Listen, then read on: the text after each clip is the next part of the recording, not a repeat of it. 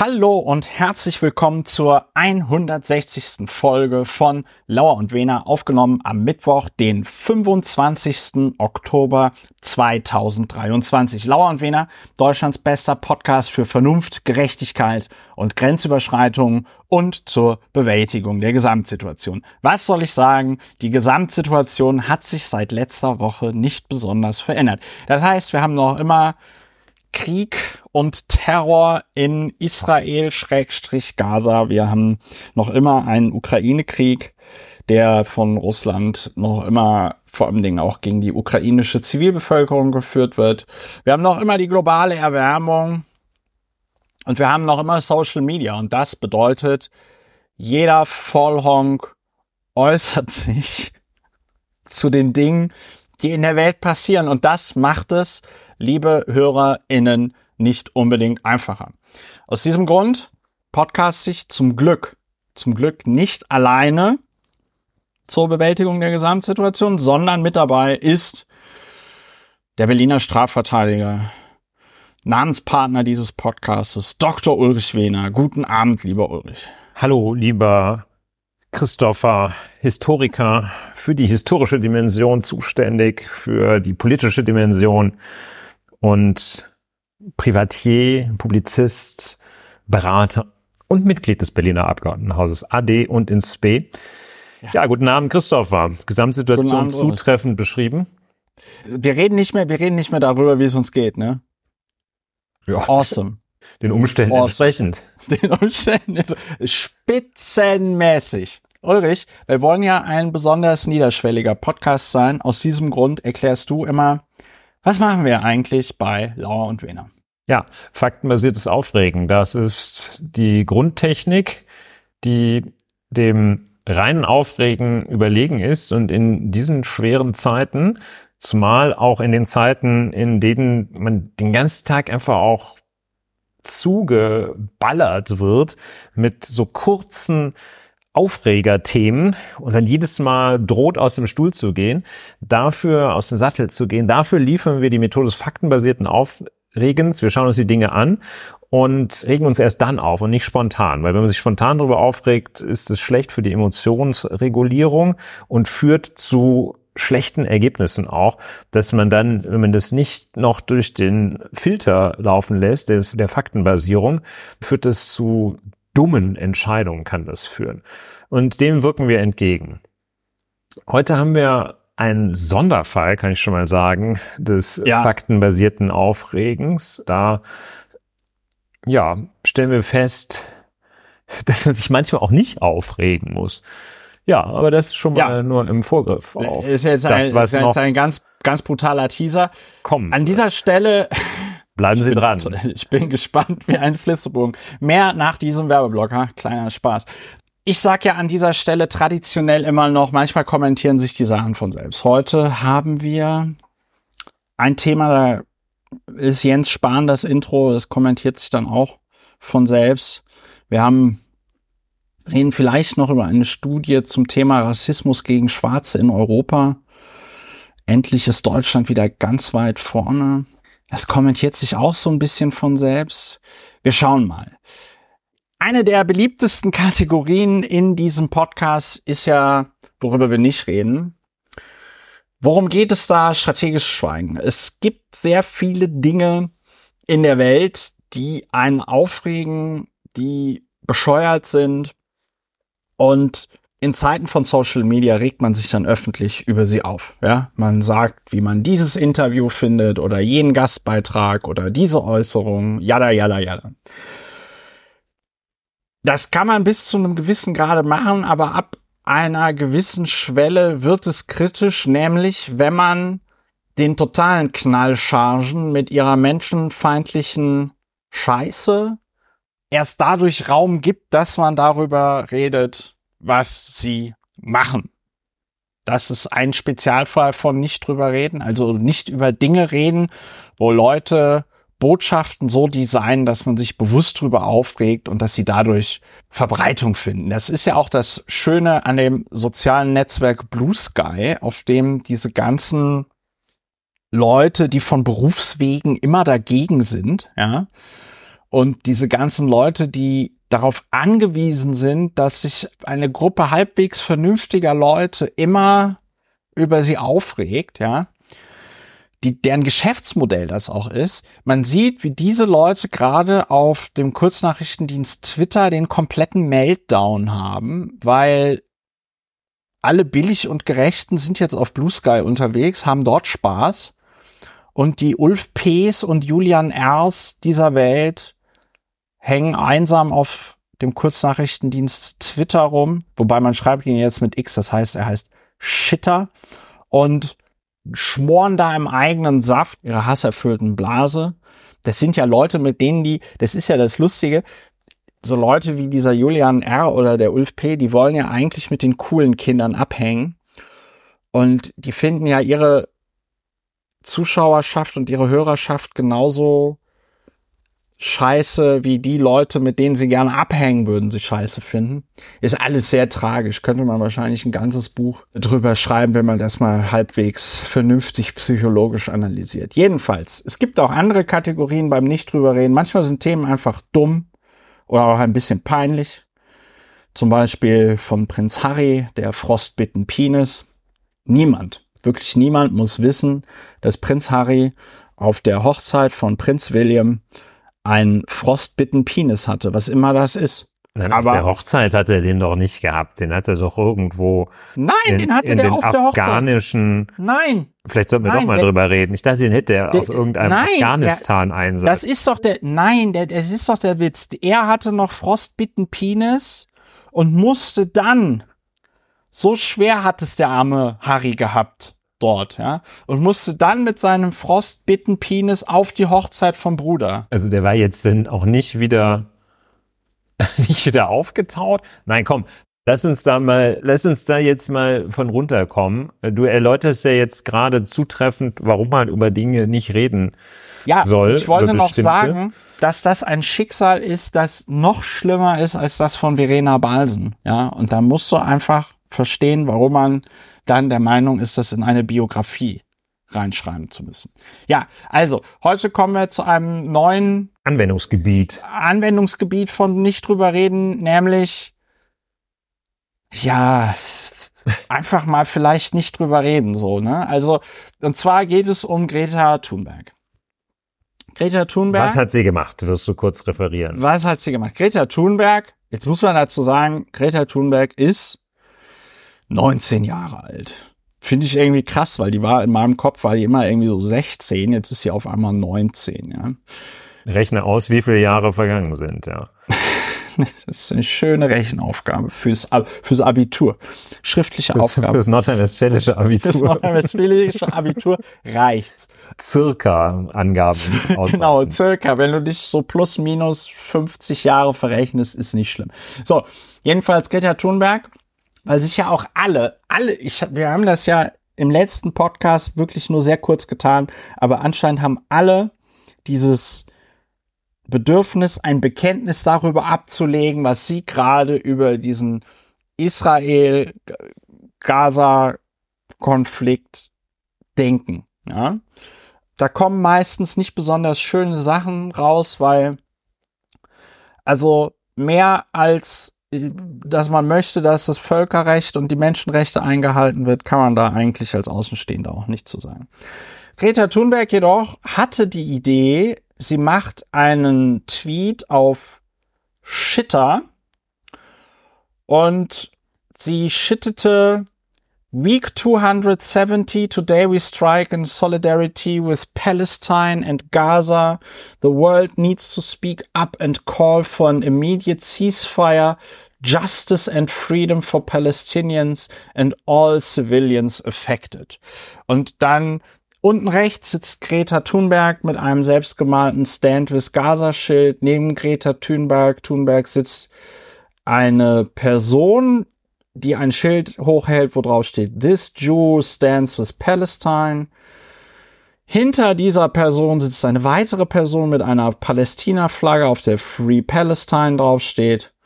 Und hinter Greta Thunberg sitzt eine Frau, die Climate Justice Now auf ihrem Schild stehen hat. Dazu sitzt, saß auf dem Foto noch so ein kleines Stofftier, eine Krake. Greta Thunberg hat dann daraufhin noch einen Sheet verfasst. It has come to my knowledge that the stuffed animal shown in my earlier post can be interpreted as a symbol for anti-Semitism, which I was completely unaware of. The toy in the picture is a tool often used by autistic people as a way to communicate feelings. Bei diesem Foto ist dann der kleine Stoffoktopus nicht mehr. Ist jetzt abgeschnitten, genau. We are, of course, against any type of discrimination and condemn antisemitism in all forms and shapes. This is non-negotiable. That is why I deleted the last post. So, dieser Sheet wurde dann zum Anlass genommen, also Ulrich, ich glaube, wir sind uns einig, er war jetzt nicht, es war jetzt nicht besonders clever, oder? Ja, das ist ja schon, schon eine gewisse Bewertung. Also jedenfalls geht also einiges los. Also es beginnt damit, dass diese Stoffkrake aufgegriffen wird und darauf hingewiesen wird, dass die Krake in der Ikonografie als Symbol, das Antisemiten verwenden, um jüdische Eigenheiten, die sie meinen, es gäbe, fälschlicherweise meinen, die es gäbe, als, als Symbol dafür nehmen. Ne? Ja, und gibt's diese, ne, gibt's diese Karikaturen, so die Krake stehend für das Weltjudentum, das die ganze Welt um, umgreift. Das wurde aufgegriffen, war noch die ja, subtilere Variante, vielleicht weiß man nicht. Und dann wurde harsch kritisiert, ja. dass jetzt hier keinerlei Hinweis darauf erfolgt ist und auch keine Distanzierung davon, dass die Gewaltausübung, die Hamas begonnen hat und das muss man sagen, das ist auch objektiv so, eine der schrecklichsten, grausamsten Ausübungen von Gewalt, die es überhaupt in der Neuzeit gegeben hat. Ja. Und außerhalb eines Kriegsgeschehens, Krieges, ja. das ist, wird doch nicht mehr erwähnt. Ne? Also es steht ausschließlich ja. Free Palestine und ich vermute, dass das Mädchen, die junge Dame, die sagt, this Jew stands with Palestine, wahrscheinlich jüdischen Glaubens ist, irgendwo da in, in Skandinavien abchillt. Und ja, das wird harsch, harschstens kritisiert. So. Ja, was halten wir davon? Zum einen, du hattest es ja auch schon angedeutet, das ist alles nicht, nicht geschickt und auch nicht überzeugend. Der Kritik muss man sich anschließen, empfinde ich so. Der Kritik, dass man das nicht aus dem Kontext nehmen darf. Man muss den Kontext herstellen, wenn man über Palästina spricht, den ja. Kontext zu dem schrecklichen Angriff der Hamas auf Israel und israelische Menschen, Menschen in Israel. Das geht nicht anders. Umgekehrt funktioniert es allerdings nicht. Man kann nicht und darf auch meines Erachtens nicht kontextualisieren, wenn man über die Hamas spricht, dann umgekehrt kontextualisieren und sagen, ja, aber Israel. Es geht auch nicht. Aber das ist nicht das Thema hier, sondern Greta Thunberg und die unbekannten drei, die unterlassen es, den Kontext herzustellen. Das ist ein Fehler. Ich sehe nicht, dass man da eine andere Meinung nee. vertreten kann, kann man vertreten, nee. ist dann aber ja. falsch, dass, dass es kein Fehler wäre. Das ist ein Fehler.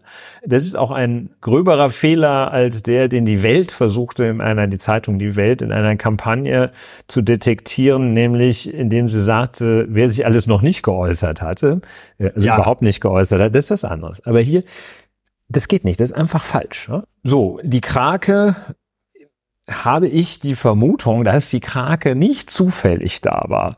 Das, also, das ist einfach, da ist ja, ist ja jetzt nicht irgendwie eine Gruppe von Stofftieren unterwegs oder verschiedene Dinge laufen ins Bild. Nee, da sind vier Personen mit vier Schildern und eine Krake.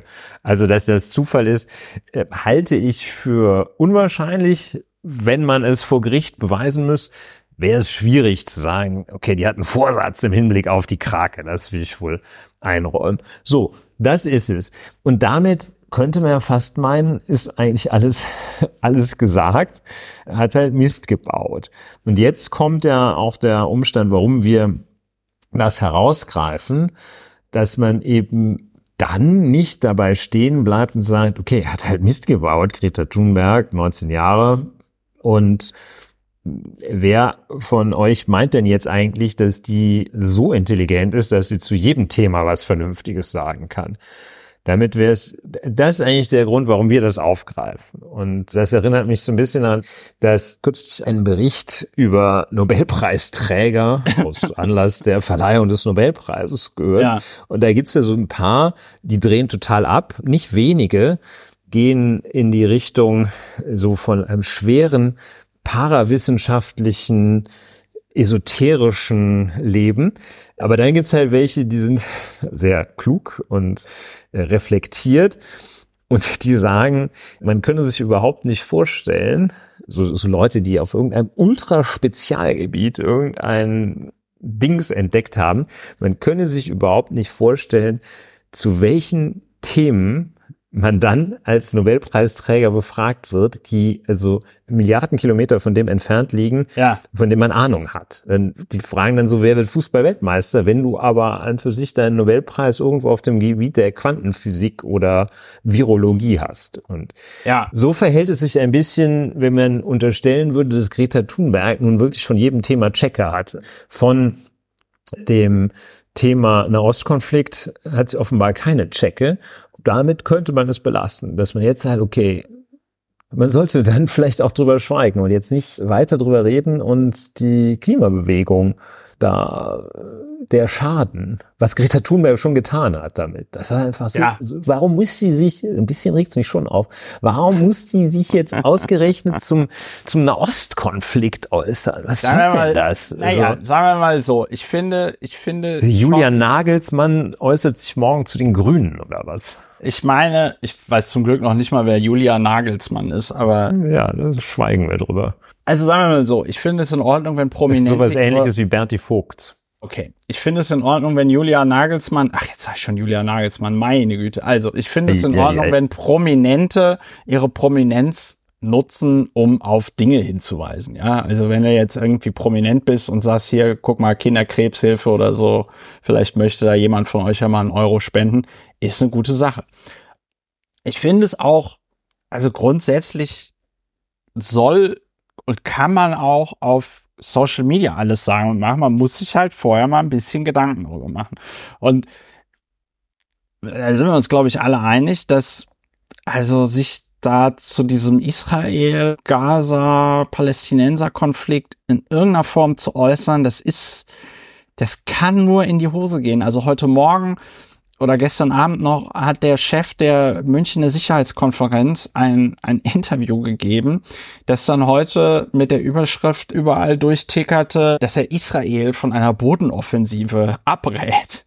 Und das kann natürlich sein, dass er das denkt, aber als Deutscher den Israelis militärische Tipps geben zu wollen, öffentlich, ist halt Ex-Diplomat halt, obendrein, ne? Ja, gut, aber das ist ja der, wie heißt der denn? Das ist der, Heusgen.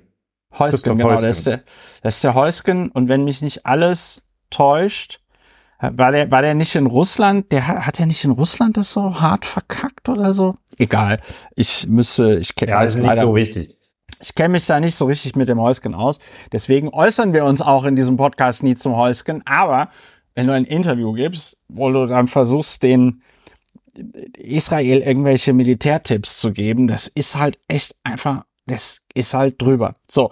Und Greta Thunberg hätte eigentlich intelligent genug sein können, das zumindest auf eine Art und Weise zu machen, dieses Statement, dass es halt nicht so komplett einseitig daherkommt. Sie hat ja auf ihrem Instagram Kanal noch einen Beitrag geteilt von einer pro-palästinensischen Organisation, in der zu einem globalen Streit gegen den Genozid in Gaza aufgerufen wird.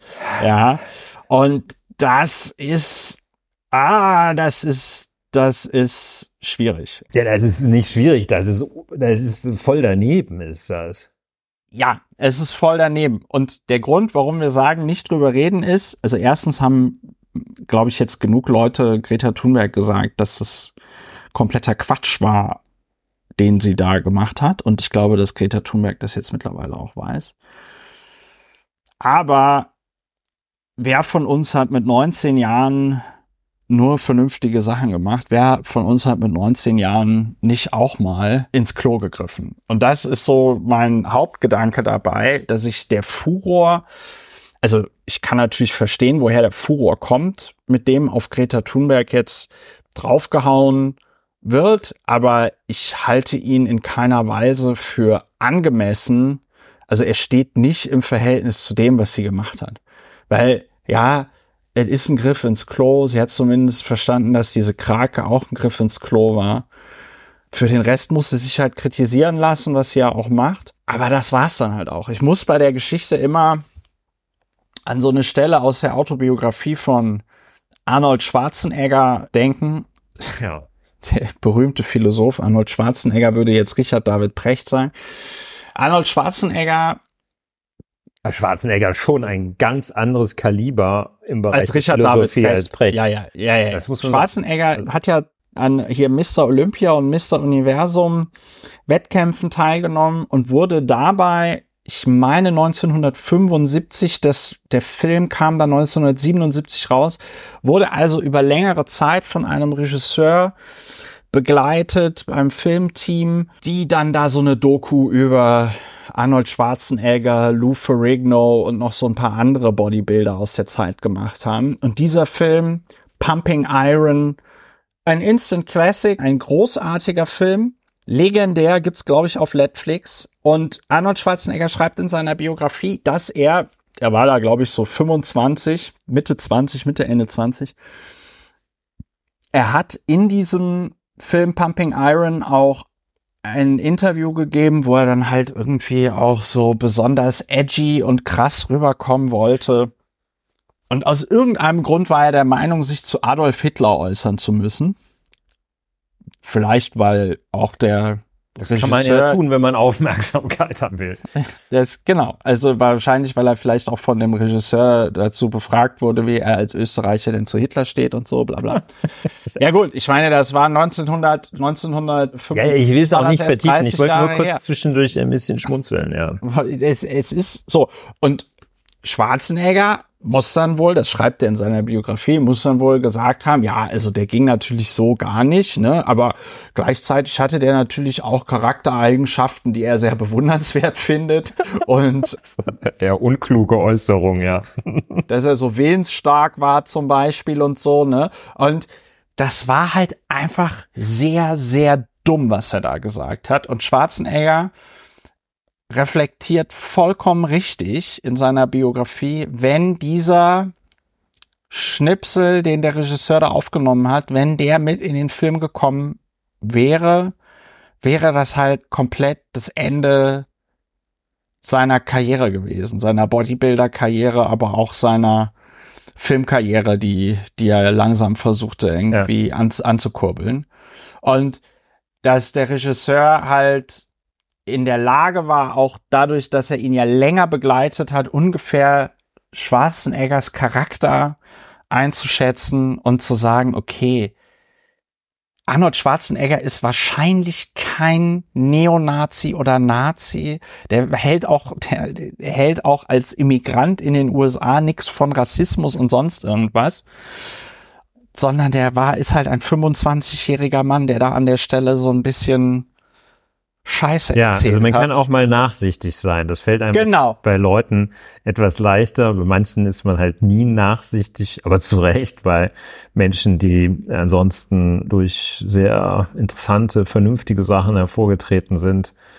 Wie zum Beispiel der The Late Arnie oder aber eben auch The Early Greta Thunberg. Denen sieht man es natürlich lieber nach als irgendwelchen Vollpfosten. Udo Vogt. ja, oder diesem, diesem komischen Kra oder sowas. Ne? Ja. So. Und klar, so ist es. Und so Aber ist das. ich glaube, das ist gerade bei Social Media und ich meine auch gerade in unserer Kartoffelgesellschaft ist so ein gewisses Maß an Nachsichtigkeit. Gibt's nicht. Naja, ja, insbesondere bei Greta es, Thunberg. Es ist wünschenswert. Ne? Und das ist vielleicht der die Kategorie des drüber Schweigens, nicht mal drüber reden, die wir hier eben aufmachen, die des wohlwollenden, nachsichtigen, nicht drüber redens. Also Greta Thunberg ist jetzt nicht so darauf angewiesen, dass wir, wir sie nicht auch noch fertig machen. Aber ja. äh, das kann man ja auch auf andere Situationen ja, übertragen. Genau. Und ich glaube, wir sind also besonders gnadenlos vielfach in der, ja. in der Gegenwart. Und das Wenn das jetzt sein. zum Beispiel die 80-jährige Greta Thunberg gewesen wäre, dann wäre ich aber auch besonders gnadenlos. Als Bilanz meines Lebens sage ich, Israel genau, ist selber genau. schuld. Ja, Halleluja. Ja. Hätten wir das geklärt, haben wir nicht drüber geredet. Liebe HörerInnen, das war der Teaser für die 160. Folge von Lauer und Wena. Ulrich und ich sprechen dann noch über, ich möchte es gar nicht Vorschlag nennen, aber den Vorschlag Jens Spahns, man müsse im Zweifelsfall an der EU-Außengrenze auch körperliche Gewalt anwenden und nehmen das auseinander und erklären, warum das kompletter Quatsch ist. Und dann reden wir noch über das ZDF Politbarometer und die doch teilweise sehr widersprüchlichen Angaben der Befragten zu Dingen wie wirtschaftliche Entwicklung und so weiter. Wenn ihr die aktuelle Lauer und Wena Folge immer sofort auf eurem Gerät haben wollt, dann solltet ihr den Podcast unterstützen. Alle Informationen dazu findet ihr auf plus.lauerundwener.de. Im Wesentlichen, ihr richtet einfach einen Dauerauftrag ein oder schickt mir das Geld mit PayPal rüber, dann schickt ihr mir noch eine Mail und dann geht's eigentlich auch schon los. Ja, ich wünsche euch viel Spaß weiterhin beim Hören, alles Gute und wir hören voneinander. Macht's gut. Tschüss.